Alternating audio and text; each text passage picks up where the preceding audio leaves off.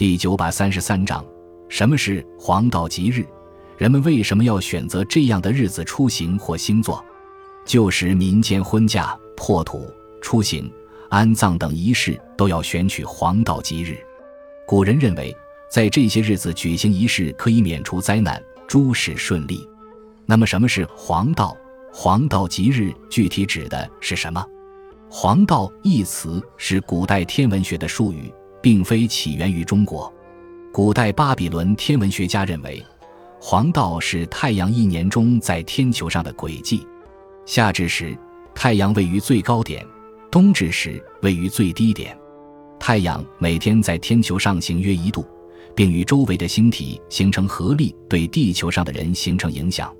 这些星象有吉有凶。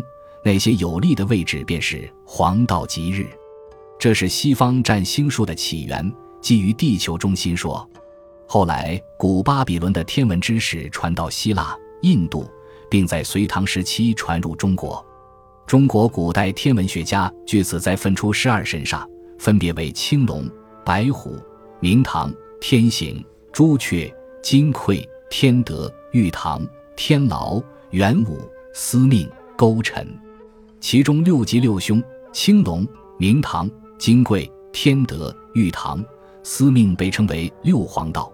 所谓黄道吉日，便是这六神指使的日子。